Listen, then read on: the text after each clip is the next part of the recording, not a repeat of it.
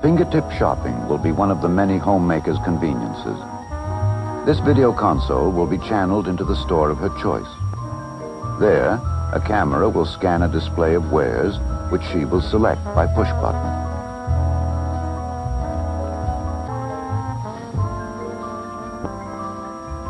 What the wife selects on her console will be paid for by the husband at his counterpart console.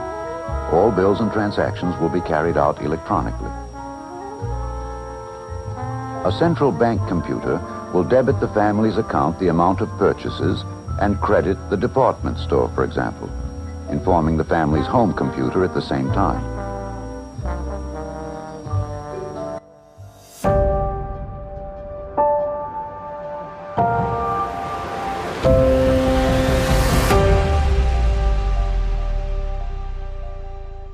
Durch die Corona-Krise erleben wir 2020 eine neue Normalität. Feste Bestandteile, Homeoffice, Videostreaming, Online-Shopping. Ende August vermeldete Greenpeace die Ergebnisse einer Studie. Durch wenige Tage Homeoffice in der Woche lassen sich Millionen Tonnen CO2 einsparen, die sonst durch tägliches Pendeln freigesetzt würden. Und Amazon stellte im März beachtliche 100.000 neue MitarbeiterInnen für ihre Paketzentren ein, um die gesteigerte Nachfrage an Online-Bestellungen zu bearbeiten. Konsum gab und gibt es auch ohne das Internet und neue digitale Geschäftsmodelle. Die Digitalisierung ermöglicht es uns schneller und vielleicht auch unreflektierter zu shoppen. Sie versorgt uns aber auch mit Informationen, die uns unser Leben nachhaltiger gestalten lassen. In diesem Sinne ist die Digitalisierung auch Katalysator für eine smarte grüne Konsumwende. Oder vielleicht doch nicht. Hallo und herzlich willkommen zu einer weiteren Folge des Scientists for Future Podcast. Nach einer längeren Sommerpause möchten wir euch jetzt wieder spannende Gespräche auf die Ohren geben. Und heute sprechen wir mit Vivian Frick. Sie forscht zu den Themenfeldern Suffizienz und Digitalisierung. Schön, dass du Zeit für uns hast. Hallo Vivian. Hallo.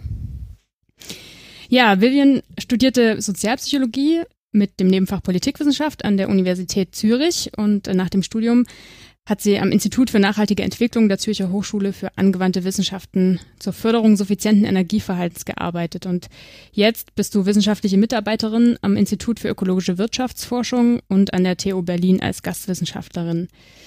Ja, und du promovierst in der Nachwuchsgruppe zwischen Rebound, Risiken und Suffizienzchancen, Herausforderungen der Entkopplung von Umweltverbrauch und Wirtschaftswachstum am Beispiel der Digitalisierung von Dienstleistungen. Das sind viele ähm, Substantive in einem Satz.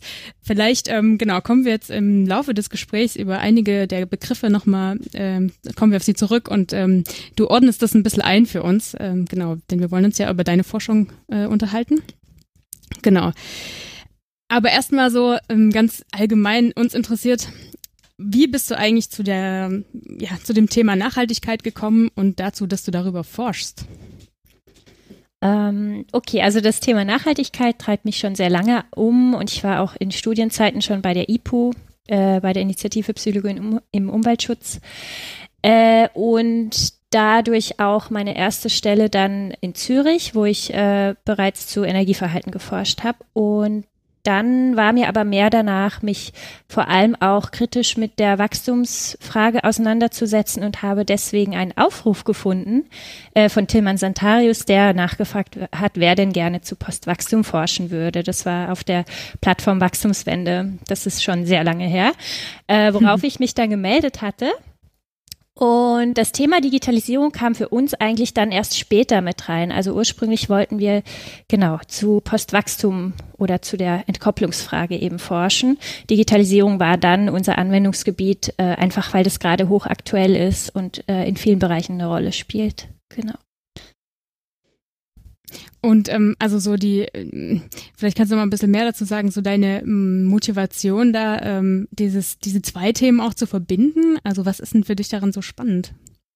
Mm, also vor allem finde ich daran spannend, dass es äh, in der Umweltpsychologie zum Beispiel immer um die um das Verhältnis zwischen Menschen und Umwelt geht ähm, und wie man eben Menschen motiviert, sich nachhaltig zu verhalten. Nun kommt jetzt die Technologie hinzu. Also Digitalisierung ist einfach nur ein Aspekt von Technologie und wie Technik eben mit dem Menschen interagiert. Und gerade in umweltpsychologischer Forschung haben wir sehr oft die Sichtweise, dass Technologie erstmal eine fördernde Rolle einnimmt, also den Menschen hilft, Energie zu sparen oder äh, ökologischer zu konsumieren und so weiter. Also diese starke Sicht als ähm, Technik als äh, umweltfreundliches Tool. Ähm, in meiner sonstigen Umwelt äh, in meinem sonstigen Umweltengagement hatte ich aber eher den gegenteiligen Eindruck, dass nämlich sehr oft Technologie zu Mehrverbrauch führt. Und hier eben auch ähm, das Engagement im Bereich Postwachstum, das mir einfach auch vor Augen geführt hat, dass es hier ein paar Diskrepanzen gibt. Und deswegen unsere Sicht in unserer Forschungsgruppe geht es so ein bisschen darum zu gucken, unterm Strich bringt denn jetzt die Digitalisierung eher Chancen für Nachhaltigkeit oder was sind die Risiken auch? Also und wird es vor allem auch im aktuellen Diskurs überhaupt repräsentativ dargestellt, weil wir einfach wahrgenommen haben, dass sehr, dass es sehr chancenlastig ist, gerade bei Akteuren wie Unternehmen, aber auch eben manchen Ministerien, die eine sehr, sehr positive Sicht auf Digitalisierung haben was natürlich auch der Fall ist. Digitalisierung kann in sehr vielen Bereichen eine große Hilfestellung sein. Ähm, was wir im Moment immer öfter auch in der Empirie entdecken, ist, dass halt je nachdem, wie die Strukturen sind, also wie ähm, die Wirtschaftssysteme sind und die Gesellschaftssysteme, in denen man agiert, wirkt sich Digitalisierung halt ganz anders aus, gerade auf ein Konsumniveau oder eben auch auf Umweltverbrauch. Okay, ähm, vielleicht nochmal so ein bisschen zum Sortieren. Also wir haben jetzt schon, wir sind doch voll eingestiegen. Ähm, nochmal so ein bisschen äh, von vorne aufgerollt. Also zum einen so, ähm, also du hast jetzt Digitalisierung sowohl schon so mit, mit Pro- als auch Kontraargumenten für Nachhaltigkeit ähm, beleuchtet. Vielleicht kannst du das nochmal beispielhafter machen. So, also was ist denn jetzt eigentlich da das zentrale Problem? Und wenn überhaupt, wenn wir über Digitalisierung sprechen, frage ich mich ja schon auch so ein bisschen, was meinen wir da jetzt alles damit? Ne? Hm, Vielleicht kannst ja. du da mal eine Struktur nochmal vorgeben. Genau, also wir hatten bisher über vier Jahre Zeit, uns diese Fragen aufzudröseln, weil allein schon die Frage, was ist alles Digitalisierung, ähm, ist ein längerer Prozess gewesen. Also weil eigentlich beschreibt ja Digitalisierung einfach nur, dass Prozesse, die vorher analog abliefen, jetzt mit Hilfe von Digitalisierung ablaufen. Also sei es irgendwie im Bereich Konsum des Online-Shopping oder auch Online-Werbung oder der Umgang mit sozialen Medien, aber dann eben auch Bereiche wie Smart Home im Bereich Wohnen ähm, auch Smart Metering gehört dazu. Dann haben wir im Bereich Mobilität Multimedi multimodale Apps, also dass man zum Beispiel guckt, wie man jetzt von der Bahn aufs Fahrrad, aufs Auto umsteigen kann. Oder eben auch Themen wie das autonome Fahren, was im Moment, wo ein etwas äh, Hype da ist. Mhm. Genau, also das wären alles Themen der Digitalisierung. Äh, wir haben uns in unserem Forschungsprojekt primär auf Online-Konsum oder den, allgemein auf nachhaltigen Konsum im Kontext von Digitalisierung und auf den Wohnsektor, also auf Smart Homes spezialisiert. Äh, das heißt, dazu könnte ich dann vielleicht noch ein bisschen mehr erzählen. Mm, die andere Frage war. Ja, wir können auch da erstmal weitermachen. Also, ähm, genau, was ich jetzt da erstmal nochmal so äh, raushöre, eigentlich, wenn wir über Digitalisierung sprechen, das heißt, da ist immer die Interaktion gemeint, auch direkt, oder? Also, so wie ihr es analysiert habt. Also, ja. Ähm, also, also immer mit dem darum, sozialen Raum sozusagen oder mit, mit den Menschen. Also es geht nie um die Technik allein. Nee, nee, genau. Wir machen ja sozial-ökologische Forschung. Das heißt, es geht darum, äh, wie Technik von Menschen genutzt wird und ob das dann eben, wie das sich ökologisch auswirkt und auch äh, gewisserweise auf soziale Nachhaltigkeit. Ähm, so, jetzt konkrete Beispiele wolltest du, genau. Ähm, wir haben zum ja, Beispiel, ja. Darf ich kurz einhaken? Ähm, weil also mir ist dieser Einstieg gerade so ein bisschen zu schnell. Ähm, mhm.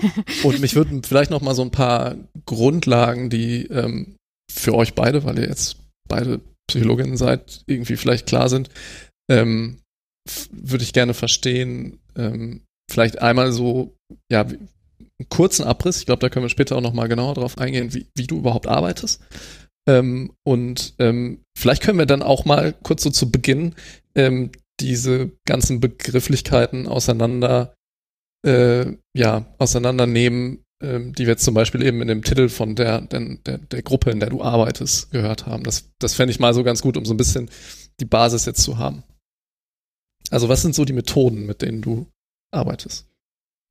Genau, also äh, ich bin in einer transdisziplinären Forschungsgruppe. Das heißt, ich arbeite mit Forscherinnen und Forschern aus anderen Disziplinen zusammen und eben auch mit Menschen aus der Praxis oder mit Organisationen. Ähm, in unserem Team ist es so, dass wir, also ich bin als Psychologin mit dabei und schaue mir eben die individuelle Perspektive an, also wie verändert zum Beispiel Digitalisierung das Konsumverhalten. Ähm, dann gibt es eine Dissertation in Marketing. Da geht es eher darum, wie können wie kann Online-Marketing suffizienten Konsum befördern. Dann haben wir eine weitere Habilitation zu Themen der Volkswirtschaft. Dort geht es eher so um die makroökonomischen Fragen, also beispielsweise, ob eben der Gebrauch von Digitalisierung gesamtgesellschaftlich gesehen eher zu einer Erhöhung oder Verminderung des Energieverbrauchs führt. Dann haben wir noch zwei SoziologInnen, ähm, die sich mit den Themen zum Beispiel soziale Beschleunigung durch Digitalisierung befassen oder auch, wie sich Leitbilder verändern in Zeiten der Digitalisierung. Also Leitbilder zum Beispiel im Kontext von Smart Home wären dann sowas wie, was, äh, was ist ein Wohnraum und in welchen Wohnräumen fühle ich mich wohl, wie sind meine Ansprüche gegenüber äh, meinem Haus, was muss es alles können und leisten. Das wäre wär so ein äh, Leitbild, was sich durch Digitalisierung verändern kann. Ja, ich glaube, das waren sie alle, die wir dabei haben. Okay. Ja. Und ähm, jetzt heißt die, jetzt heißt die Gruppe zwischen Rebound-Risiken und Suffizienzchancen. Ähm, ja. Vielleicht mal ähm, für mich kannst du diese beiden Begrifflichkeiten definieren, Rebound und Suffizienz, weil die scheinen ja irgendwie Gegensätze zu beschreiben, so wie das formuliert ist. Ja, ähm, also das sind so die beiden Begrifflichkeiten, um die wir uns am meisten kümmern. Das sind beides Beispiele für Chancen und Risiken der Digitalisierung. Äh, der Rebound-Effekt ist, glaube ich, mittlerweile auch schon recht bekannt. Das ist einfach diese äh, Beobachtung, dass immer wenn eine, ein Prozess effizienter wird im Energieverbrauch, äh, was sehr oft durch Digitalisierung passiert, also ähm, es können Prozesse eben optimiert werden, es wird weniger, äh, es werden weniger Ressourcen verbraucht. In diesem Fall kommt es sehr oft auch zu einer Einsparung von Kosten, seien es finanzielle Kosten, aber auch Verhaltenskosten. Ähm, und das wiederum kann dazu führen, dass der Verbrauch im Endeffekt ansteigt oder die Einsparungen geringer sind, als sie sein könnten, weil Menschen einfach beispielsweise, wenn also das klassische Beispiel ist, man hat ein Auto, das braucht auf einmal nur noch drei Liter statt sieben Liter Benzin. Das kann dazu führen, dass man eben auch weitere Strecken mit dem Auto fährt, weil das Ganze eben günstiger und bequemer wird. So. Das wäre der Rebound-Effekt und den sehen wir natürlich immer dann sehr häufig in der Digitalisierung, wenn eben Prozesse vereinfacht werden und auch günstiger werden. Ähm, Daneben gibt es weitere Effekte, die äh, zu Mehrverbrauch führen können, wie zum Beispiel der sogenannte Induktionseffekt. Da geht es eher darum, dass äh, Digitalisierung eben weitere Möglichkeiten zum Konsum mit sich bringt. Also ein Handy kann ich halt für diverse Zwecke nutzen, nicht nur für einen und somit. Äh, oder auch das Smart Home kann ich zwar nutzen, um Energie einzusparen, aber eben auch noch für ganz viele andere Dinge, wie zum Beispiel die Erhöhung des Komforts oder die Erhöhung der Sicherheit. Und das unterm Strich führt dann eben nicht mehr zu den Einsparungen, die man sich am Anfang erhofft hat. Genau, so viel zu den Risikoseiten. Äh, die Suffizienzchancen wiederum sollen deutlich machen, einerseits, ähm, dass es eben im Nachhaltigkeitsdiskurs nicht nur darum geht, effizienter zu werden oder eben auch konsistenter, sondern dass wichtig ist, dass der absolute Naturverbrauch sinkt unterm Strich. Und darauf will eben die Suffizienz abzielen, dass wir ähm, bedarfsgerechten Verbrauch anstreben, also dass Menschen nur so viel konsumieren, wie sie für ein gutes Leben brauchen.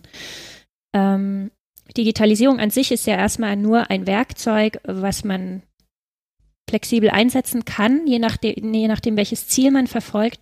Somit kann Digitalisierung in vielen Fällen eben auch der Suffizienz ähm, behilflich sein, so, soweit es keine Rebound-Effekte gibt. Also wenn wir daran denken, dass wir jetzt hier zum Beispiel online ähm, uns unterhalten, wir sind alle nicht in einen Zug gestiegen oder in ein Auto, das spart natürlich immens Ressourcen. Hm. Du hast jetzt gerade in der, in der Erklärung für äh, Suffizienz zwei neue Begriffe reingebracht. Da ähm, kannst du vielleicht auch noch mal kurz äh, erklären. Das eine war Effizienz. Ich glaube, das, äh, da hat jeder eine Vorstellung. Wenn das davon dem klassischen Bild von Effizienz nicht abweicht, dann ist es wahrscheinlich irgendwie klar. Das andere war Konsistenz. Dem Begriff, das sagt mir auch was, aber es scheint mir, als wäre das jetzt in diesem Kontext noch mal ein bisschen was anderes, als ich mir vielleicht vorstelle. Also es gibt einfach diesen Dreiklang in der Nachhaltigkeitsstrategien, wo eben Effizienz, Konsistenz und Suffizienz dazugehören. Und äh, genau, Effizienz ist wahrscheinlich den meisten geläufig, Suffizienz haben wir eben genannt. Konsistenz ist die Idee der Kreislaufwirtschaft, also dass es ähm, dass äh, Stoffkreisläufe geschlossen werden und somit kein Müll entsteht, der nicht wiederverwertet werden kann. Also beispielsweise äh, Kompostierung wäre die perfekte Form der Konsistenz, weil durch äh, die Verrottung von Biomaterialien kann wieder neues Material entstehen. Hier gibt es gar kein, also kaum Abnutzung. Äh, andere Formen der Konsistenz beziehen sich aber auch zum Beispiel auf erneuerbare Energien ähm, es wird aber dann schwieriger, sobald wir eben, sobald es um Recycling von äh, Elektronikgeräten und so weiter geht. Und das sind auch im Moment interessante Forschungsbereiche, genau, mit denen sich aber andere eher beschäftigen. Hm. Jetzt ähm, vielleicht eine blöde Frage, aber man kennt das auch aus anderen Bereichen, dass es so drei, äh, so, so, so drei Klänge gibt und ganz oft ist es so, dass man sich aussuchen muss zum Beispiel, welche zwei von dreien man erreichen kann und das schließt dann auf das dritte aus. Ja, da gibt es, keine Ahnung, in, in, der Informatik so Theoreme, bin ich jetzt kein Experte. Aber ähm, ist es da auch so, also wenn ich jetzt sage, okay, ich will irgendeinen Prozess haben, der suffizient und effizient ist, ähm, dann kann er nicht auch noch konsistent sein oder ist wirklich einfach das Ziel, alles drei möglichst zu erreichen und das steht auch in keinerlei Widerspruch? Ähm, nö, also meistens gibt es da keinen Widerspruch. Es gibt dann einen Widerspruch, wenn ein profitorientiertes Unternehmen beispielsweise Effizienz lieber dazu nutzen möchte, den eigenen Profit zu steigern, als eben einen suffizienten Konsum äh, ja, zu ermöglichen. Ähm, also Thema Konsumsteigerung. Da sehen wir aber vor allem die Widersprüche dadurch, dass wir in einer wachs wachstumsgetriebenen Gesellschaft leben.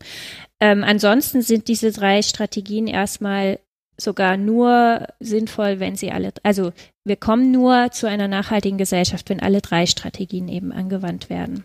Man kann sich das leider nicht aussuchen. nee, ist ja wahrscheinlich auch besser, weil wenn davon was auf der Strecke bleiben würde, dann, also mir scheint es logisch, dass es gut ist, alles drei zu haben. Ähm. Aber mich würde jetzt nochmal interessieren, kannst du ein Beispiel nennen für, wo jetzt eben Rebound nie auftritt und wo das so gelungen ist, ähm, aus dem Bereich der Digitalisierung? Ein Beispiel, wo kein Rebound auftritt. Oder ist es, ich meine, ähm, ist natürlich, äh, man kann ja auch nicht in die Zukunft gucken, aber das stelle ich mir bei diesem, bei diesem Komplex jetzt auch mit diesen drei Strategien, also wie kann man die wirklich zusammen quasi auch beobachten und äh, irgendwie analysieren und irgendwie, ob man, man sagen kann, das war jetzt irgendwie, ja, oder das ist ein Bereich, man muss den ja dann abstecken, so, da hat das gut funktioniert und da gab es jetzt keinen Rebound oder so. Ich finde ja, die Forschung zu Rebound ist ungemein äh, schwierig. Also mhm. einerseits ist es einfach sehr schwer zu messen. Es gibt verschiedene Disziplinen, die sich damit befassen und ganz unterschiedliche Ansätze verfolgen, um eben das zu messen. Also in der Ökonomie werden halt aktuelle Verbrauchszahlen verglichen und das sind alles korrelative Studien. Das heißt, auch hier ist die Kausalität immer schwer äh, Mhm. tatsächlich zu sagen, okay, es ist jetzt deswegen. Zudem äh, sehen wir halt immer, dass ähm, was in der Umweltforschung oft Rebound-Effekt genannt wird, ist zum Beispiel in der Wirtschaftsforschung ein total normaler und erwünschter Effekt. Also dass eben es zu Profitsteigerung und Umsatzsteigerung kommt. Mhm. Äh, deswegen, es gibt viel spannende Forschung zum Thema Rebound-Effekt, vor allem im Bereich Energieverbrauch. Es lässt sich aber jetzt nicht äh, kurz zusammenfassen. Also meistens findet man einen Rebound-Effekt. Wie groß der ist, das ist allerdings sehr strittig, auch in der Forschung. Was okay, ich viel spannender finde als absolute Zahlen, ist vielleicht einfach, ähm, dass dieser Effekt eben stattfindet und dass es Mechanismen gibt, die diesen Effekt befördern. Und diese Mechanismen sind eben mhm. vor allem auch die Steigerung von individuellem Konsumbedarf, also dass eben zum Beispiel Digitalisierung sehr oft auch dazu genutzt wird, dass äh, sehr viel mehr Werbung in Umlauf gebracht wird, die vielleicht auch unnötige Konsumbedürfnisse steigern. So als Beispiel. Also eben, das wäre vielleicht so irgendwie ein, ja, ein Bereich, wo ich mir das gut vorstellen könnte. Also inwiefern sozusagen diese, ähm, naja, Digitalisierung von, von ähm, oder ja, die Verfügbarkeit von, von Konsummöglichkeiten über Online-Angebote.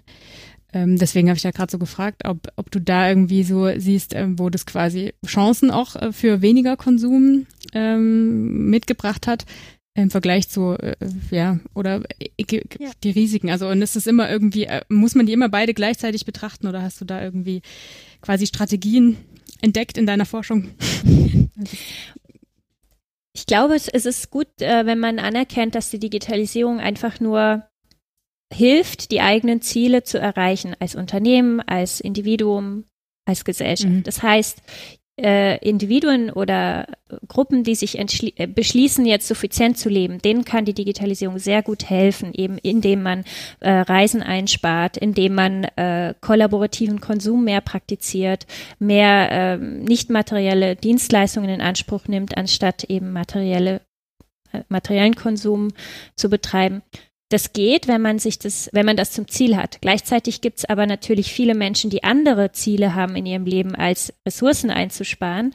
Und diesen hilft die Digitalisierung in der Erreichen, Erreichung ihrer Ziele genauso. Also wenn ich jetzt sehr materialistisch geprägt bin und denke, ich brauche jedes halbe Jahr eine neue Garderobe und ich brauche ein großes Auto und so weiter oder ich brauche Fernreisen, dann unterstützt die Digitalisierung eben auch diesen Konsum. Also im Endeffekt hat es äh, Bandura, ein sehr bekannter Sozialpsychologe, schön zusammengefasst, der meinte, dass ähm, Digitalisierung eben die Agency stärkt, also die Fähigkeit der Menschen, ihre Ziele umzusetzen. Mhm. Und somit ist einfach viel wichtiger geworden, was wir als Gesellschaft wollen und was wir als Individuen wollen. Also wie unser Konsumbedarf ist, wie unser Umweltbewusstsein ist und so weiter. Mhm. Du hast jetzt ja gerade gesagt, auch so kooperativer Konsum.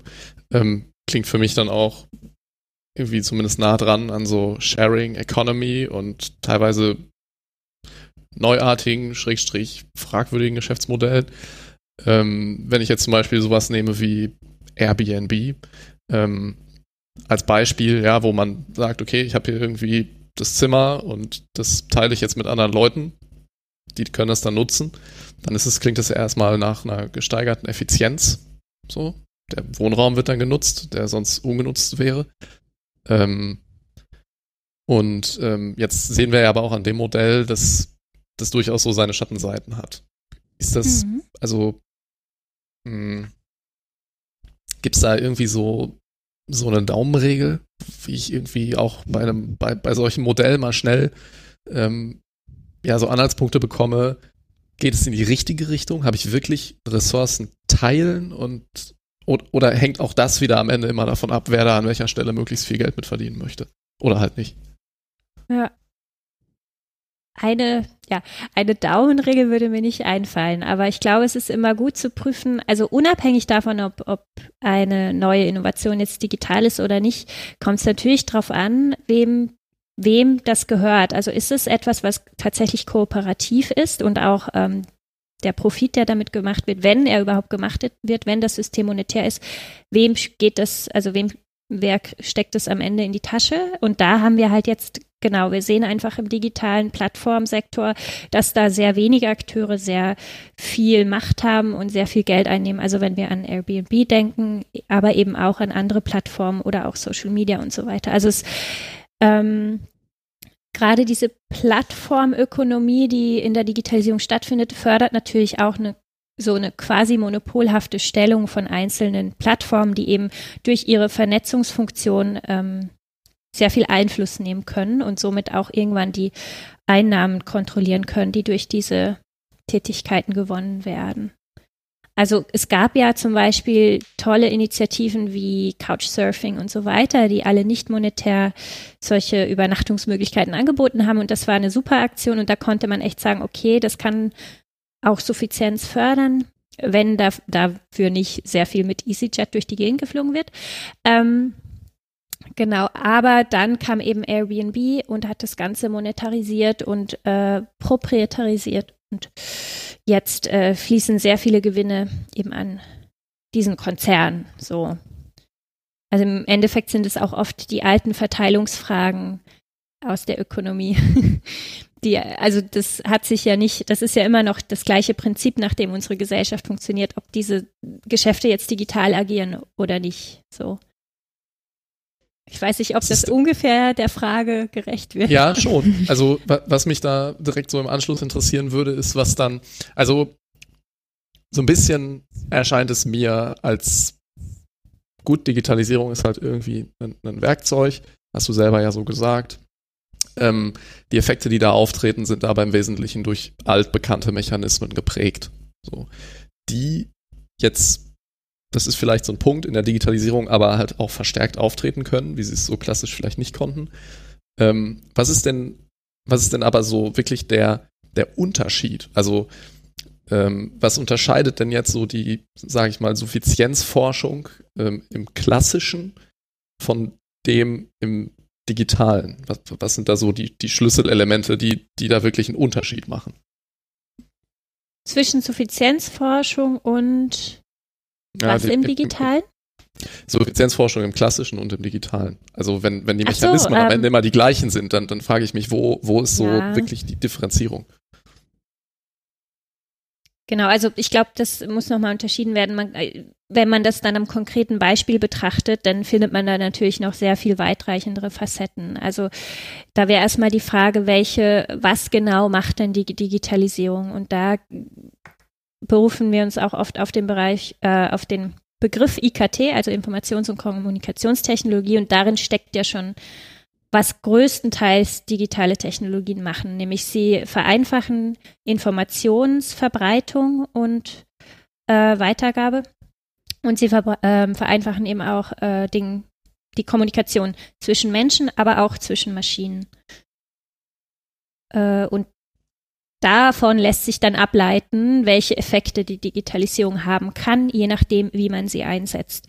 Aber ich glaube, um das äh, konkret aufzudröseln, muss man sich halt einen Sektor oder ein, äh, eine Technologie explizit anschauen, weil das sich natürlich sehr unterschiedlich auswirkt, eben auch gerade äh, abhängig davon, wer die Digitalisierung oder die Technologie entwickelt, mit welcher Absicht und wer sie mit welcher Absicht, nut Absicht nutzt. Ähm, Machen wir das. Wir können ja mal so ein Beispiel ja, genau. herausfinden. wir doch mal zu einem Beispiel. genau. Ähm, ich würde vielleicht, weil das gerade in meiner Forschung sehr aktuell ist und ich dazu arbeite, das Smart Home rauspicken. Ähm, mhm. Und hier sehen wir einfach schön, dass es einige Akteure gibt, die das Smart Home entwickeln, beforschen und so weiter. Also die Entwicklung Vielleicht des Smart so Homes. Als, als, als Grundlage, was ah. genau fasst man unter Smart Home? Ja. Also ich habe jetzt schon eine Idee, aber vielleicht. Ja, äh, die Idee ist wahrscheinlich das Konkreteste, was es. Also es gibt im Moment keine klare Definition. Man muss sich die so ein bisschen zusammensuchen. Wir haben für uns als Gruppe das definiert als ähm, äh, ein Home oder ein Zuhause, wo es eine zentrale Schnittstelle gibt, in der verschiedene äh, digitale Geräte miteinander kommunizieren und auch teilweise in Anführungszeichen lernen. Also zum Beispiel gibt es das Energiemanagement, wo eben vor allem Heizungs, äh, die Heizungskosten optimiert werden, also dass möglichst wenig geheizt werden muss oder auch weniger Strom gebraucht durch eine flexible Anpassung an die Nutzerinnen. Ähm, dann gibt es weiterhin Aspekte von Sicherheit, also man hat irgendwie äh, eine Kamera am Eingang, die kommuniziert mit äh, weiteren Geräten, mit dem Handy zum Beispiel, oder man hat eben auch diverse Entertainment- und Convenience-Geräte, also sei es ein Smart TV oder ein Soundsystem und so weiter. Genau. Und es gibt eine Schnittstelle, wo das alles irgendwie verbunden ist. Das ist so die Idee. Und okay, aber davon ist da jetzt, ja, ist da jetzt schon so ein, so ein, also ich, was haben die jetzt für Informationen? Die haben Informationen darüber, was ich wie nutze. Und dann muss ich den ja noch irgendwie, also ich sehe jetzt das Nachhaltigkeitsthema noch nie, aber vielleicht kommt das ja gleich. Ja, genau. Also es ist halt, äh, es wird ähm, vor allem von Unternehmen beworben, das Smart Home als ein äh, Optimierungstool, mit dem man eben ganz viel Energie einsparen kann. Und das ist so mhm. der Öko-Aspekt darin. Ähm, das heißt, und wir haben auch zum Beispiel in der umweltpsychologischen Forschung total viel zu Smart Metering und zu ähm, Veränderung des Nutzerinnenverhaltens dadurch. Genau, und das ist die Idee. Also man hat dieses automatisierte System, was eben dadurch ähm, den Verbrauch optimieren kann und dann spart man ganz viel ein. Was ne, tatsächlich auch so gemacht wird, Gebäudeautomatisierung ist ja auch ein großes Thema und kann auch zu viel Einsparungen führen. Jetzt sehen wir aber eben, wie wir schon angesprochen haben, dass das Smart Home multifunktional ist und Menschen, die sich ein Smart Home anschaffen, nach unserer Forschung sagen nicht halt nach dem Energiemanagement, sondern die finden das eigentlich ganz cool und sind vielleicht auch ein bisschen technikaffin und dann wollen sie noch ein bisschen Entertainment, ein bisschen Sicherheit, ein bisschen rumprobieren und so weiter. Das heißt, wir haben einfach eine große Auswahl an äh, Gerätschaften, die man sich so anschaffen kann und das führt natürlich auch alles zu mehr Energieverbrauch während des Laufens der Geräte, aber eben auch durch allein schon die Anschaffung. Diese Geräte sind ja sehr ressourcenintensiv. So. Ja, und das also wäre so ein plakativ. Beispiel. Ich habe irgendwie hier die Familie ähm, und ähm, jetzt sind die, die, die zwei Eltern und die zwei Kinder und die haben alle ihr Handy und sind im WLAN und wenn die alle das Haus verlassen, dann sind die Geräte aus dem WLAN raus und dann weiß die Smart Home Zentrale, keiner mehr zu Hause, Heizung runterfahren. Ja. So, ja, ne? so zum Das Beispiel. ist so, jetzt ist es effizient und man spart. Wobei, ähm, das glaube ich, gibt, da gibt es auf jeden Fall noch äh, bessere ähm, Optionen als die Handyüberwachung, aber so, der, so in dem Stil funktioniert das. Gut, die, die Kamera am Eingang, die erkennt die Gesichter und weiß dann, sind sie weg. Ja, ähm, Genau, und tatsächlich ist es total spannend, je nachdem, welche Forschung man sich anschaut. Also gerade wenn man so in die Leitbilder oder ähm, Visionaries von Smart Homes reinliest, dann ist es einfach krass, wie auch da ein ähm, Bild von Wohnen aufgebaut wird, wo wir halt bedient werden und wo man quasi wie in dem Wally-Film nur noch da sitzt und ähm, die Dinge um dich herum passieren so und du bist quasi ja jemand, also das ist ja auch so ein Bild von äh, Sprachassistenten, Alexa, kannst du halt Befehle geben und die macht es dann für dich. Also das ist auch ganz viel mit, oh, ich habe jetzt meinen eigenen Butler und so. Also da sieht man sehr schön, wie Konsumbedürfnisse, wahrgenommene Konsumbedürfnisse sich eben steigern können.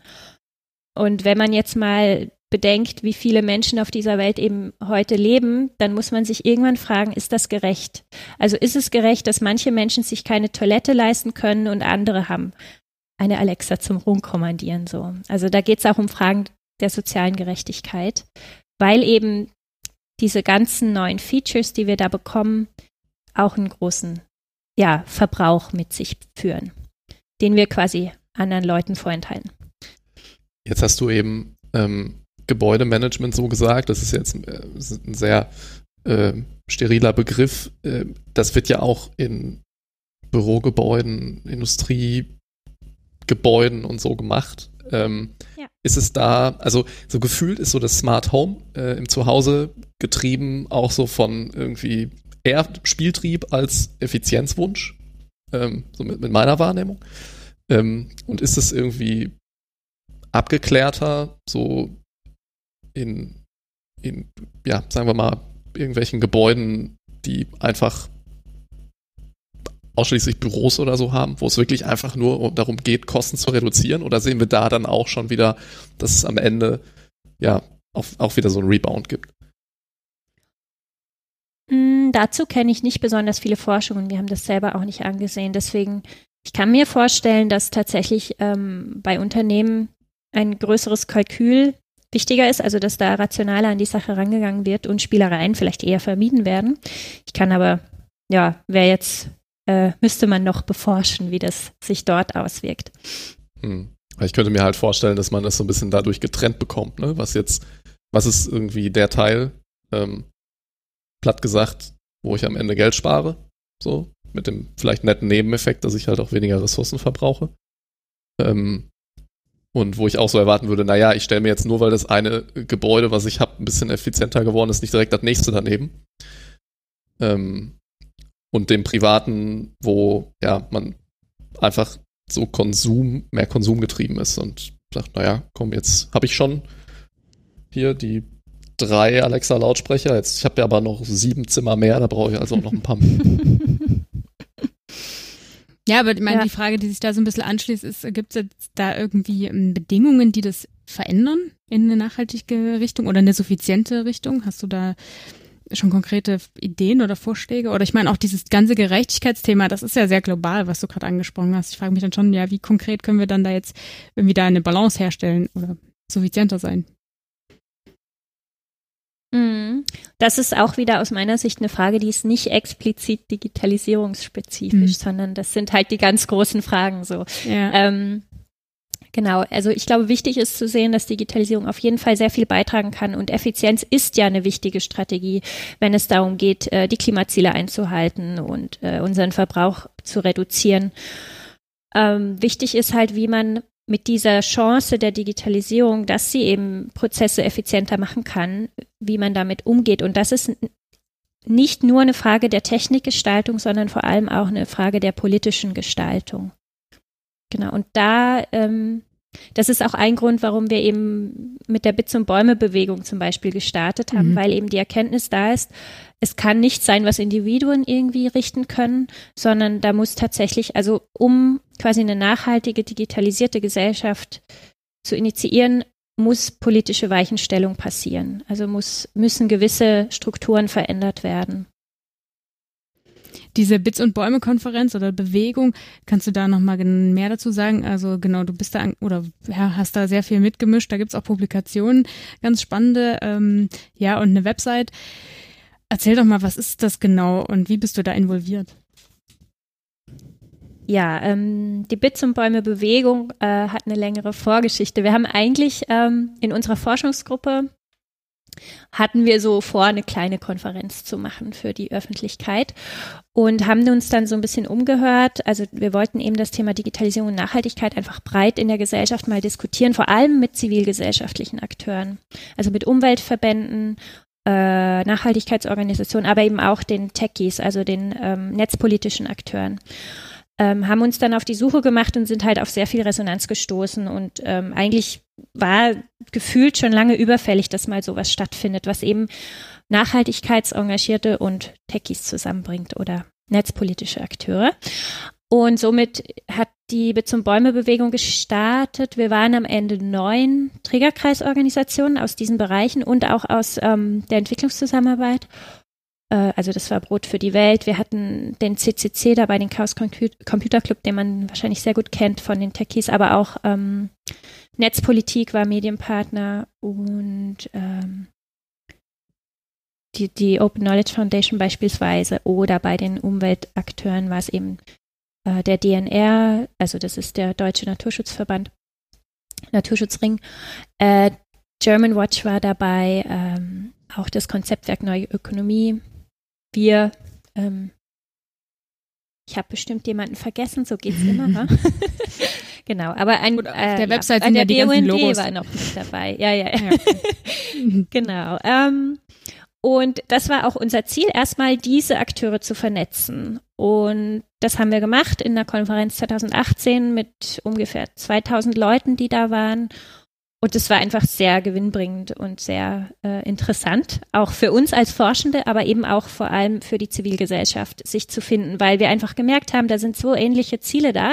Also diese Gemeinwohlorientierung ist das eigentlich, was sowohl die netzpolitische Szene wie auch die Nachhaltigkeitsszene umtreibt. Also wie können wir eine gemeinwohlorientierte Gesellschaft haben? Wobei halt der Fokus ein ganz anderer ist. Also die Leute aus der netzpolitischen Szene hatten halt primär erstmal Themen wie Datenschutz. Ähm, auf dem Schirm, während wir eben eher so dieses äh, Klima, Naturschutz, Umweltschutz und so hatten und soziale Gerechtigkeit. Ja, und das hat irgendwie super gepasst und aus der Zusammenarbeit sind viele Dinge entstanden, unter anderem äh, die Bitte um eine Forderung, eben ein Buch, dann gibt's jetzt ein Forum, wo wir politische Weichenstellungen weiter diskutieren. Es gibt diverse Stammtische verteilt in Deutschland. Ja, und ähm, eben so die, kannst du mal beispielhaft ein paar Ziele äh, und Themenbereiche, die da jetzt konkret besprochen werden, nennen? Ähm, bei der Konferenz hatten wir zum Beispiel äh, ganz viel, was, äh, also ein Strang, den ich ganz spannend fand, war Datenschutz und Umweltschutz gehen irgendwie Hand in Hand. Also diese Einsicht, dass sehr oft, wenn ähm, personalisierte Werbung oder sehr viel Daten erhoben werden, dass die Gefahren sowohl für den Datenschutz oder für äh, die netzpolitischen Themen wie auch für den Umweltverbrauch eben sehr oft Hand in Hand gehen und dass oftmals einige wenige große Tech-Konzerne das Problem darstellen. Okay, und habt ihr da als ähm, Bewegung oder ja, habt ihr da das Gefühl, da, da passiert etwas oder da nähern sich diese Techies und Ökos, wie du sie genannt hast, irgendwie an? Ähm, genau, wie ist, wie ist da so deine Wahrnehmung? Also eine Annäherung gibt es auf jeden Fall. Ähm, einfach nur dadurch, dass wir uns alle an dieser Konferenz getroffen haben, also nicht nur an der Konferenz, auch an weiteren Veranstaltungen, ähm, dass diese Stammtische entstehen, das ist sehr schön zu sehen. Sehr oft ist das auch ähm, aus eigenen Stücken, also dass sich Leute aus äh, einem Ort melden und sagen, hier, wir würden gerne einen Stammtisch machen und es ist auch eine dezentrale Bewegung. Also die, die Idee ist, dass man sich eben diesen elf Forderungen, die wir im Rahmen der Konferenz entworfen haben, dass man sich mit denen identifiziert und dass man die vorantreiben möchte. Und dann kann eigentlich jede und jeder äh, Teil der Bewegung sein und seine oder ihren eigenen Stammtisch machen oder worauf man auch immer Lust hat. So. Genau, und konkret unsere Forschungsgruppe hat es so umgesetzt, dass wir jetzt ein Forum aktuell haben zu verschiedenen politischen Themen, die sich, das sich auch eher an politische Akteure richtet oder an Menschen, die äh, oder Organisationen, die sich eben politisch engagieren. Da hatten wir einmal was zur Digitalsteuer, einmal was zu künstlicher Intelligenz und Umweltverbrauch. Äh, wir hatten was zu Kommerzialisierung des Internets und zu nachhaltiger Hard- und Software. Das waren bisher so die Themen. Das nächste Forum im November wird sein zu äh, Digitalisierung von Energiesystemen, weil da tatsächlich auch eben eine große Chance gesehen wird, dass bei der Flexibilisierung äh, des Energiesystems wegen Erneuerbaren, dass da eben die Digitalisierung sehr viel bringen kann. Ja. War diese Konferenz nur 2018 und dann äh, gar nicht mehr? Oder ist es, oder, also ich meine jetzt gerade Konferenz eh schwierig, aber ist es vorgesehen, das so weiterzuführen? Oder dann das ist ein heißes Thema, das werden wir oft gefragt und ähm, das ist immer noch unklar. Also es war einfach für uns alle eine sehr anstrengende Zeit und niemand hatte das so verbucht, dass das jetzt regelmäßig stattfinden wird. Das ist ja auch einfach ein krasser Aufwand und es wird aber schon diskutiert, aber äh, momentan begnügen wir uns damit, dass es eben sich diversifiziert, dass sich kleine Gruppen finden, dass es kleinere Formate gibt, äh, was auch sehr befruchtend ist. So, ja. Hm. Aber falls ihr eine Bit zum Bäume-Konferenz starten wollt, steht dem nichts im Weg. Es gab auch äh, kleinere Konferenzen, wie in, also kleiner, es gab eine in Dresden auch schon zum Beispiel. Genau. Ja, so eine kleine Konferenz mal organisieren. ist der, der CCC, der macht es doch auch, der, die machen es doch fast hauptberuflich, die können es doch. Ja, ja, die haben auch, die letzte, der letzte CCC war auch tatsächlich zum Thema Ressourcen. Also das war dann auch Thema an der. Wie war nochmal der Titel? Den fand ich auch irgendwie schlau. Ja, der war schlau und ich weiß ihn gerade auch nicht mehr. Ähm. Es war auf jeden Fall Resources oder Resource Depletion oder müsste man nochmal nachgucken, falls ihr schnell seid. Ja, aber ähm, bevor wir uns jetzt noch mehr in die Tiefen von Konferenzplanung äh, und äh, so äh, begeben, mich würde jetzt doch nochmal genauer deine Forschung jetzt. Du, ja, Josephine. Ja, Josephine. was willst du jetzt sagen? Ähm, du hast eben Vivian, du hast eben einen Satz gesagt, den habe ich mir aufgeschrieben, dass einige wenige große das Problem darstellen. Ne? Also auf große Technologiekonzerne bezogen. Ähm, haben die dann nicht am Ende auch den allerbesten Hebel, wahnsinnig viel zu bewirken? Also wenn ich da, wenn ich da die richtigen Leute motiviere, dann können die doch auch, also ich meine, wenn ich von der Prämisse starte, dass das, was die machen, eh überflüssig ist. Ja, im Sinne von, das ist, das, erfüllt einfach nur Konsumwünsche, die man jetzt, wenn man das unter einem Suffizienzbegriff betrachtet, eh nicht bräuchte. Ja, kann man ja sich mal so auf den Standpunkt stellen. Okay. Aber wenn man sagt, den naja, Standpunkt alles würde ich aber gar nicht vertreten, dass diese nee, nee, sag ich Dienstleistung, also so. nee, genau. Ja. Und, auf der anderen Seite, aber es sind halt Bedürfnisse da und die werden halt gedeckt und ähm, das ist halt so. Ähm, und da sind dann ja aber auch irgendwie krasse Hebel, ne? Also die, die können dann ja sich auch ganz bewegen und wirklich auch Gutes tun. Pass passiert das? Ist das irgendwie Also du hättest gern einen wohlwollenden Diktator anstatt Demokratie, oder? Nein, nein, nein, das meine ich nicht.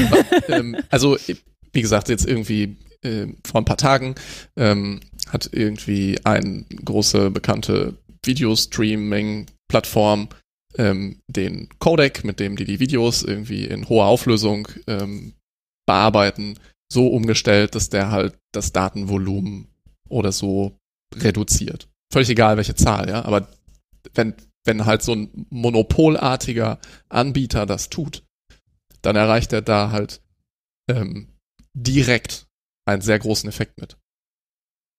Ja, ja, aber wahrscheinlich war das eine, also das bringt denen ja auch Kosteneinsparungen. Also ich würde jetzt mal behaupten, hätten wir ein diverses Feld von solchen Anbietern, würde es nicht lange dauern, dass die anderen Anbieter das eben auch so machen. Also ich weiß nicht, ob das jetzt das Argument dafür ist, einen zentralen großen Akteur zu haben. Ähm, ich sehe ein bisschen die Gefahr bei äh, so quasi Monopolen oder sehr mächtigen Konzernen, dass die sich halt über die Politik stellen können oder quasi systemrelevant werden, um ein ähm, anders in eine andere Konnotation das Wort, aber ähm, wenn ein Unternehmen systemrelevant wird, dann hat die Politik weniger Hebel, dieses Unternehmen zu beeinflussen oder es gibt sogar umgekehrt für das Unternehmen die Möglichkeit, Macht auszuüben auf politische Prozesse, weil sie eben wissen, dass man sie braucht. Also Google ist dafür ein sehr gutes Beispiel. Ähm, nichts würde mehr funktionieren, grob gesagt, ohne Google. Und sich so weit hinauszulehnen und so große Abhängigkeit zuzulassen von einem privaten Unternehmen, das ist eigentlich fahrlässig. Also ich glaube, ein Punkt, warum es heute so ist, wie es ist, ist, dass die Digitalisierung einfach auch ein sehr schneller, dynamischer Prozess war und die Politik nicht unbedingt hinterherkam, das zu regulieren. Und gerade Sachen wie, wie groß darf ein, ein Unternehmen sein, wie einflussreich darf ein Unternehmen sein ähm, konnten da gar nicht greifen, weil einfach durch diese Netzwerkeffekte und Plattformeffekte ähm, so im gab es diesen Winner-Takes-All-Effekt, dass sich eben äh, einzelne sehr große Konzerne durchsetzen konnten. Also allein die Diversität von Webseiten, Suchmaschinen und so weiter hat in den letzten Jahren einfach sehr, sehr stark abgenommen. Und das hat eben Konsequenzen jetzt nicht nur direkt auf die Umwelt bezogen, auch, aber vor allem auch auf unser gesellschaftlich-demokratisches System. Und da geht es eben vor allem auch um Datenschutzthemen. Hm. Äh, stimme ich dir auch vollkommen zu. Das, das meinte ich auch nicht. Also ich meinte eher, wenn wir gerade schon diese nicht optimale Situation haben, der man mhm. begegnen kann, ähm, es ist ja letztendlich trotzdem so, dass wenn jetzt, sagen wir mal, die Google Hauptstartseite zum Suchen, weiß nicht, wie viele Milliarden Mal die jeden Tag aufgerufen wird, wenn die den, die Daten, die für diesen Aufruf versendet werden, halbieren, dann dann ist das natürlich mit einem Schlag schön. Ja, einen ja. messbaren Effekt auf den weltweiten Internet-Traffic. Das meine ich. Ne? So, äh, also das meine mhm. ich mit, die haben da gewisse Hebel, die die zum Guten nutzen könnten. Ob das jetzt, ob, ob die, diejenigen sein sollten, die entscheiden, was jetzt gut und schlecht ist, das ist dann natürlich eine andere Frage. Genau, aber ähm, wir haben es ja vorhin davon gehabt, dass man sich nicht eine Sache auswählen kann aus der Nachhaltigkeit, sondern dass es darum geht, dass wir eben alle Nachhaltigkeitsziele erreichen, weil nur also ich glaube, nur in einem gerechten System macht Nachhaltigkeit Sinn. Also hätten wir heute eben, wie du sagst, den Google-Diktator, der uns jetzt sagt, dass wir alle unseren Konsum einschränken sollen. Das wäre vielleicht ganz schön für die Umwelt, aber das würde auch nicht auf Dauer funktionieren, weil die demokratische Legitimation für so ein System komplett fehlen würde und weil wir ja neben der Umwelt auch gerne den Menschen ein äh, gutes Auskommen ermöglichen wollen. Und da äh, bin ich nicht so optimistisch mit Google oder mit ja, solchen Konzernen. Jetzt, jetzt habe ich eben Josephine unterbrochen, die ähm, in, in, im Grunde auf deine, auf deine Forschung ähm, ja nochmal so rumschwenken wollte. Hm. Ähm, und ähm, da ist ja dieser Bereich, äh, den du eben auch gesagt hast, nämlich neben Smart Home auch noch so Online-Konsum. Ähm, und ich wollte mal so in diesem Bereich mitgeben, und ich lasse dich jetzt gleich, Josephine, ähm, in diesem Bereich mitgeben, dass man, wenn man da jetzt über Google spricht, die halt im Wesentlichen ihr Einnahmen machen über Online-Werbung, ähm, dass das ja auch irgendwie was ist, was man mal gut verbinden kann. Ja, so. Das war jetzt abstrakt. Was jetzt die Frage? Das Thema- Nee, die, Frage, die Frage ist, das, was wir jetzt konkret zu deiner Forschung machen, kann man ja auch vielleicht nochmal so ein bisschen in Richtung Online-Konsum als Beispiele mit reinnehmen und da auch diesen, diesen Online-Werbungsaspekt. Das würde mich nämlich jetzt mal interessieren, weil die Marktmacht von Google, die liegt am Ende daran, dass Online-Werbung einfach immer noch so ein krasses Geschäft ist. Ähm, genau, das, das führt, also das passt auch ganz gut zusammen, weil im Endeffekt habe ich ja gestartet als Suffizienzwissenschaftlerin oder äh, mit einer sehr individuellen Perspektive und es ging mir erstmal darum, den Konsum einzuschränken und ich habe einfach das Internet mit Werbung und so weiter, mit Influencern ähm, als potenzielle Gefahr dafür gewertet, dass eben der Konsum weiter erhöht wird. So. Und dann im Gespräch mit eben netzpolitischen Akteuren, aber auch äh, durch eigenes Nachdenken und so, macht man ja auch ab und zu, äh, einfach zu merken, dass das Thema natürlich viel, viel weiter geht. Also dass natürlich, deswegen habe ich es auch vorhin erwähnt, Datenschutz und Umweltschutz sehr oft Hand in Hand gehen. Und das vor allem in dem Bereich. Also dass ähm, solange viele profitorientierte Unternehmen versuchen, ihren Gewinn zu steigern, solange wird es immer mehr Werbung geben. Und gerade der Bereich Online-Werbung explodiert im Moment. Also da haben wir sehr hohe Wachstumszahlen. Und Forschung zeigt auch, dass diese Werbung halt auch sehr effektiv ist teilweise. Gerade wenn sie personalisiert ist, wobei da die, naja, da gibt es halt solche Sachen, die mehr oder weniger gut funktionieren, aber man kann davon ausgehen, dass personalisierte Werbung schon den Konsumbedarf erhöht. So. Und diese Kombi äh, ist halt prekär. Also einerseits äh, hast du den die Weckung von Konsumbedürfnissen, aber du hast zusätzlich noch äh, das Datenschutzproblem, also dass eben Menschen ähm, basierend auf deren persönlichen Daten und auf deren Browser, Browserverläufen und so weiter äh, getrackt werden und dann ihnen die Werbung gezeigt wird äh, von Dingen, die sie wahrscheinlich wollen werden. So. Genau, und das ist so ein Kreislauf, da fände ich schon schön, würde man den durchbrechen, so. Und was genau hast du jetzt da zum Beispiel analysiert? Also da, Äh, so wie genau. ich das verstanden habe, ist es ja schon die Frage so, ähm, wie kann man in diesen Settings überhaupt erstmal, gibt es da irgendwie Unterschiede zwischen Leuten, wie sie konsumieren? Ähm, Oder Mhm. gibt es irgendwie Umwelten, die das mehr oder weniger vielleicht unterstützen? Ja, genau. Genau, ähm, also erstmal habe ich sehr lange gebraucht, um eine Methode zu finden, wie ich denn solche Dinge messe, weil einfach gesellschaftliche Prozesse zu messen mit individueller, also im Endeffekt mit psychologischer Forschung, das heißt, man befragt Individuen oder misst, äh, was Individuen denken oder tun. Ähm, das, die Kombi ist sehr schwer. Also wir haben bei gesellschaftlichen Prozessen wie der Digitalisierung eigentlich oft eher so Kennzahlen, korrelative Studien im Makrobereich. Wenn es jetzt um Individuen geht, da habe ich das Instrument der Befragung genutzt ähm, und habe mich dafür entschieden, also ich meine, die Königsdisziplin in der Psychologie ist ja eigentlich das Experiment. Ähm, dies, das war einfach sehr schwer umsetzbar, weil eben Digitalisierung ist ein Prozess, der jeden Tag passiert und den man sehr schwer manipulieren kann, auch in so einem Laborexperiment. Ähm, weswegen ich erstmal zu einer größeren Befragung gegriffen habe und da dann meine Studien so umgesetzt habe. Ich habe jetzt aber auch noch in Experimente hinzugefügt. Ähm, spannend finde ich halt, dass die Risiken der Digitalisierung lassen sich ähm, ließen sich so besser erfassen mit so einer Befragung. Also ich habe dann korrelativ erfasst, zum Beispiel, wie viel Werbung sehen die Menschen für ein bestimmtes Produkt, wie zum Beispiel Kleidung, und wie viel haben sie konsumiert in letzter Zeit. Und da finde ich eben eine hohe Korrelation. Äh, hingegen, wenn ich gucke, wie viel Suffizienzwerbung die Leute sehen oder eben auch Social Media ähm, Posts und Likes zum Thema Suffizienz, dann finde ich leider erstmal sehr wenig dazu. Also die Menschen sehen viel mehr konsumbefördernde ähm, Inhalte im Netz als konsumsenkende.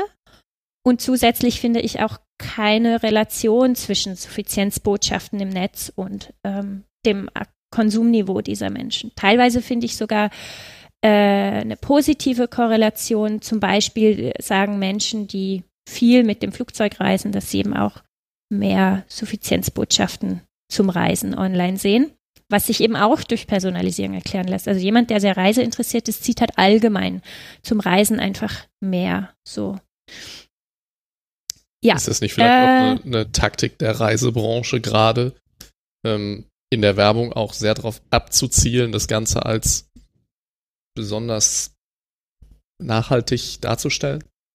Oh, das also, wäre ja fast schon ein Erfolg, oder? Dann wäre es den Menschen ja sehr wichtig, beim Reisen nachhaltig zu sein.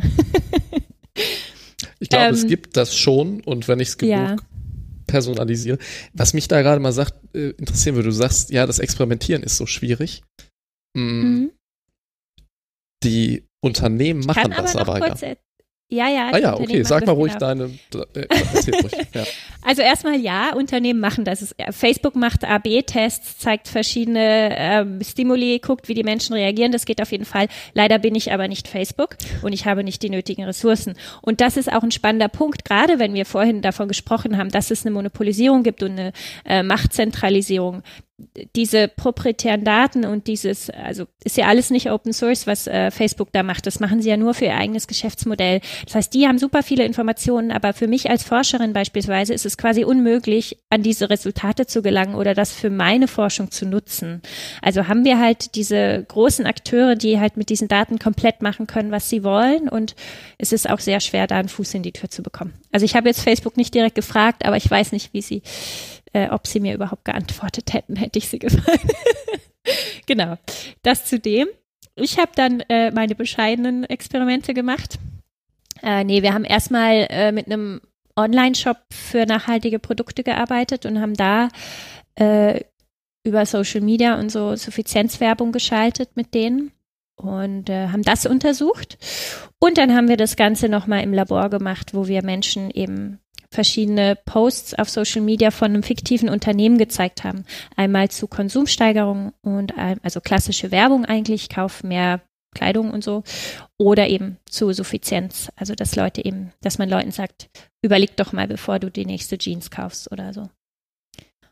Und wir haben es ausgewertet und jetzt eingereicht und äh, die Ergebnisse sind zum Teil auch ein bisschen ernüchternd, weil es zum Beispiel im Feldexperiment einfach kein Effekt nachgewiesen werden konnte, weil einzelne Suffizienzbotschaften eben in der allgemeinen Informationsgewalt oder Informationsflut einfach auch teilweise untergehen, weil wir eben in der Informationsgesellschaft leben, wo wir dauernd mit Infos bombardiert werden. Es geht eher um Aufmerksamkeit, die der begrenzende Faktor ist. Äh, ja, also da konnte ich leider nichts finden bei uns jetzt. Und das Laborexperiment hat aber sehr schön gezeigt, dass eben Suffizienzbotschaften schon ähm, unmittelbar zu suffizienteren Entscheidungen führen können. Also das war eigentlich ganz schön. Jetzt, ähm, kannst du das noch beispielhafter machen? Ähm, also ja, ja, ja, ja. So eine Botschaft. Das war nicht sehr genau. Also vielleicht ein bisschen mehr im Detail. Wir haben den Leuten einfach von einem fiktiven Unternehmen haben wir der einen Gruppe eben äh, Suffizienzbotschaften gezeigt. Also die haben verschiedene Posts gesehen, wie zum Beispiel diese Konsumpyramide, wo irgendwie steht, äh, ähm, überleg erstmal, ob du was brauchst, kauf, wenn dann gebraucht, kauf, wenn du es nicht gebraucht kaufen kannst, eben Ökomode und so weiter. Oder reparier alte Sachen. Sowas.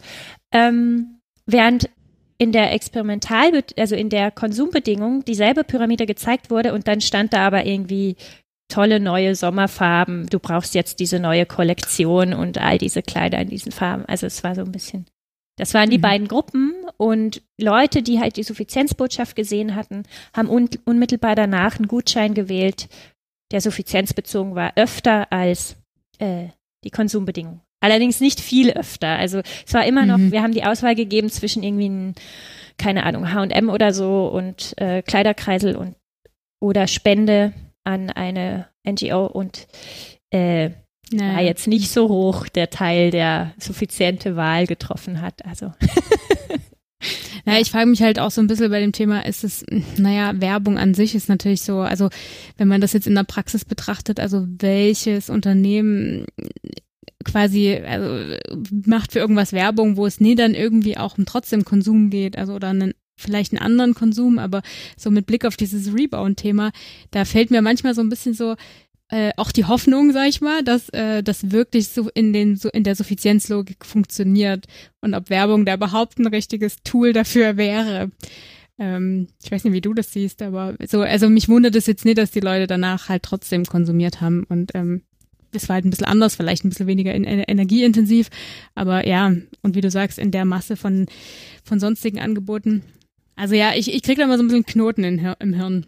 Nee, wir haben ja im IOW einen großen Zweig, der sich auch mit sogenannten Postwachstumsunternehmen beschäftigt oder mit der Frage, äh, ob denn Unternehmen überhaupt immer so agieren müssen, wie man sie sehr mhm. plakativ darstellt. Und es zeigt sich eben auch, dass viele KMUs oder kleine Unternehmen gar nicht so krasse Profit- und Wachstumsziele haben erstmal. Die wollen gutes Auskommen haben, die wollen ihre Beschäftigten versorgen können und äh, so. Aber die wollen jetzt nicht Marktführer werden oder irgendwas. Also man hat auch ein bisschen verzerrtes Bild von Unternehmen. Und es gibt doch einige nachhaltigkeitsorientierte Unternehmen, auch mit Menschen dahinter, die wirklich für Werte einstehen. Und in solchen Fällen äh, würde ich sagen, dass also jedes Unternehmen hat eine Art von Marketing, von Kundenkommunikation. Und da kann mhm. es manchmal auch glaubhaft sein, wenn Unternehmen sagen, hier überleg doch mal, bevor du das nächste kaufst. Also das kann ja auch Teil des Unternehmenskonzepts sein. Also es gibt ja auch Unternehmen, die bieten Reparatur an. Es gibt solche, die haben sich auf langlebige Produkte spezialisiert und so weiter. Also so mhm. pauschal kann man es nicht sagen, genauso wenig wie man es von Individuen sagen kann, weil im Endeffekt werden diese Unternehmen ja auch von Individuen geführt. So. Mhm. Nee, erscheint mir sehr plausibel, klar. Und eben so Reparaturdienstleistungen oder sowas anzubieten, ist ja dann irgendwie eine, eine bessere Lösung. Mhm. Christoph, du wolltest noch was sagen. Ähm, nee, naja, nee, nee, also das tatsächlich, äh, du hast die Frage, glaube ich, besser formuliert, als ich sie hätte gerade stellen können. Ähm, mich hat es auch irgendwie so vor den Kopf gestoßen, weil ich mir nicht. Also ich fand dieses Szenario so einfach so ein bisschen unrealistisch zu sagen, ich bin Unternehmen und ich werbe jetzt dafür, dass du dir keine Jeans kaufst. Ne? Also das ist so, das habe ich nicht genau verstanden, aber ich fand jetzt sowohl deine Fragenformulierung als auch die Antwort schon irgendwie plausibel und einleuchtend und halt auch dann, ja, ist dann wieder das große Ganze, ne? Also ist halt klar, dass irgendwie ein, ähm, keine Ahnung, Aktienunternehmen, das mal ordentlich dafür sorgen muss, Dividende und Rendite zu erwirtschaften, Schwierigkeiten hat, da rauszubrechen. Ne? Also, oder gibt es da Beispiele, jetzt nicht, vielleicht nicht so exakt dein Forschungsthema, gibt's, also da gibt es ja bestimmt Ideen, ja, ja, da gibt es sehr viel. Wie gesagt, also wenn ihr euch mal bei den IOW-Publikationen umschaut, ich glaube, es hieß irgendwie Postwachstumspioniere oder so. Da gab es auch mal schöne Broschüren zu ganz vielen Beispielen von Unternehmen, die eben nicht primär Wachstumsziele oder gar nicht Wachstumsziele verfolgen. So. Ähm, und also wir haben jetzt unser Praxispartner, das kann man ja auch auf unserer Seite sehen, deswegen, also unser Praxispartner war Avocado Store oder ist es und ähm, die machen das auch glaubhaft und die haben auch schon, bevor sie mit uns gearbeitet haben, öfter mal Suffizienzbotschaften rausgehauen. Ist jetzt äh, schon, mhm. kommt schon vor. wie, wie groß sind die? Avocado Store? Ähm, sie sagen, sie sind der größte nachhaltige Marktplatz online für Kleidung in Deutschland. Du meintest, du hast ja noch zwei andere Studien gemacht, ne? Ähm, wo es auch um dieses Themengebiet ging. Also wir haben jetzt von dem Experiment gesprochen. Da würde mich jetzt auch nochmal interessieren, was war denn da so dein, ähm, dein, deine Erkenntnis oder ähm, beziehungsweise Ergebnisse, die du da finden konntest? Äh, ja, eine Studie allein sagt immer sehr wenig aus. Nee, ich hatte die schon erwähnt. Also das eine ist das Experiment oder die Experimente, das andere waren eben diese Befragungen. Und ähm, mhm. das eine, was ich erwähnt habe, ist eben diese Konsum, also diese äh, Verbindung von konsumsteigenden Botschaften und Konsumniveau. Äh, das andere, da habe ich noch eine Studie gemacht zu Rebound-Effekten oder ähm, der Frage, ob die Einfachheit des Online-Konsums zusammenhängt mit einem tatsächlich höheren Konsum. Und das konnte ich teilweise finden. Also ich konnte es für Kleidung zum Beispiel nicht finden, während ich es für äh, Flugreisen schon finden konnte, aber nur in der Gruppe der Menschen, die sehr viel reisen möchten auch. Also hier sehen wir auch, dass eben die äh, Konsumabsicht eine große Rolle spielt. Ähm, genau, also bei Kleidung konnte ich keinen Effekt finden, dass jetzt irgendwie nur, weil man online einfach konsumieren kann, dass das irgendwie zu mehr Konsum von Kleidung führt. Äh, aber bei Flugreisen eben schon und erklärt habe ich es mir so, dass eben es vorher schon relativ einfach war, sich Kleidung zu kaufen, aber gerade äh, Flugreisen sind eben etwas, das durch Digitalisierung, also das Buchen wurde durch Digitalisierung schon sehr viel einfacher, weil man das jetzt halt selber direkt machen kann. So.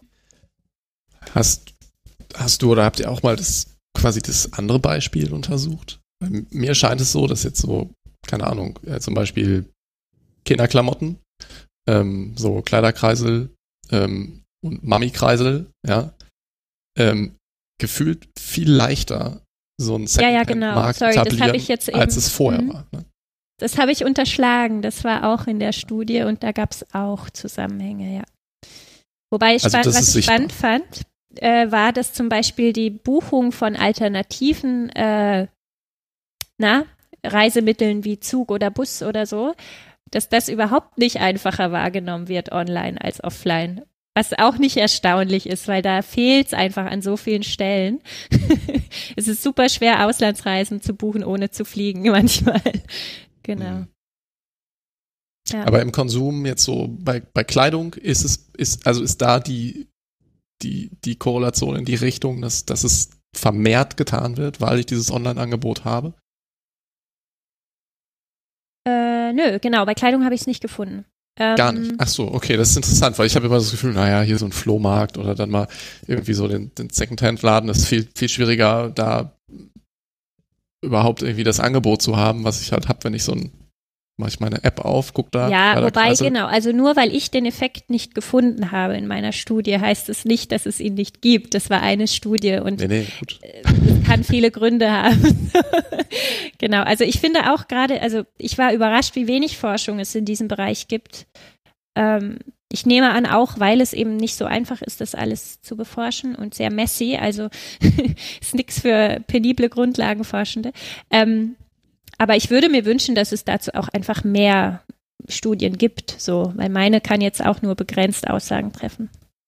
Mhm. Hast du, ich, also es gab jetzt gerade so ein paar Beispiele, ne? Also Online-Werbung ist zum Beispiel so ein Ding, ähm, wo ich davon ausgehen würde, dass Leute, die eine höhere Technikaffinität haben, weniger Werbung sehen.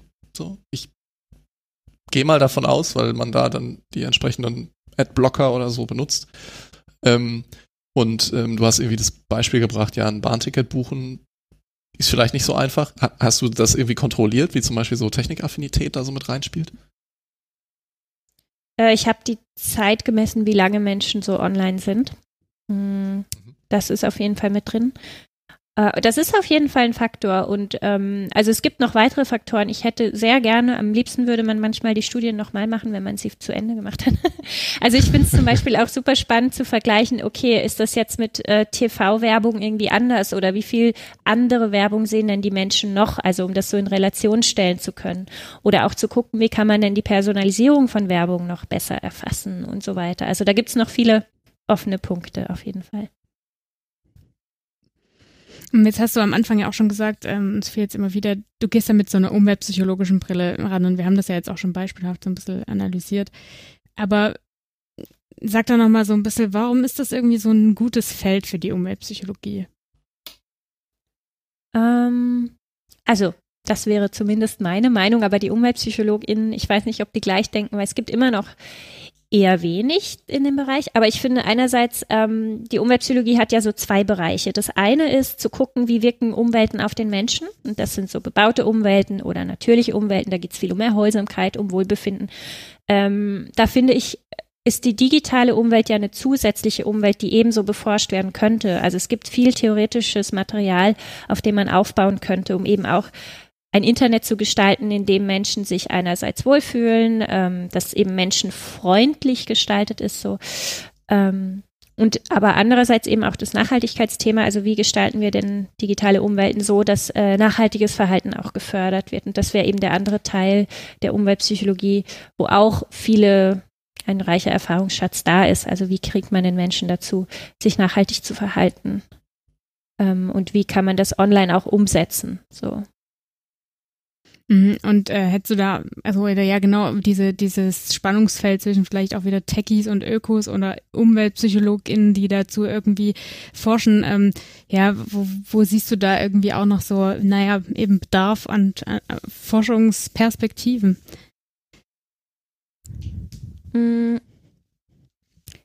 Ich glaube, dass die Umweltpsychologie sich ein bisschen auf Lieblingsbereiche eingeschossen hat, teilweise, wie zum Beispiel das Energiesparen im Haushalt mhm. oder äh, Alltagsmobilität. Also es gibt so, oder auch Recycling. Vielleicht ist das jetzt so ein bisschen aus der Mode gekommen mittlerweile. Aber die Themensetzung äh, ist sehr manchmal etwas vorsichtig, etwas konservativ. Also die Big Points wie zum Beispiel Flugreisen, wie ähm, Verzicht auf tierische Nahrungsmittel und so weiter oder ja, genau. Also werden seltener angesprochen und ähm, mhm. sind aber gerade im Kontext der Digitalisierung nochmal wieder sehr relevant. Und ich glaube, das geht so ein bisschen Hand in Hand, also dass man da sich einfach in den Themen etwas diversifiziert und auch ähm, weniger an altbekanntem haften bleibt, sondern sich äh, eben auch traut, neue Themen anzusprechen, auch wenn da die Theorie noch nicht so äh, entwickelt ist und die Methoden zu wünschen übrig lassen und so weiter. Also da würde ich mir manchmal etwas mehr Innovativität, Innovationswillen wünschen, so. Weil dann, also okay. ich habe viele Fehler gemacht in meiner Forschung. Vielleicht mhm. hätte ich etwas weniger Fehler gemacht, wenn da mehr Leute äh, mhm. sich die Sachen angucken würden.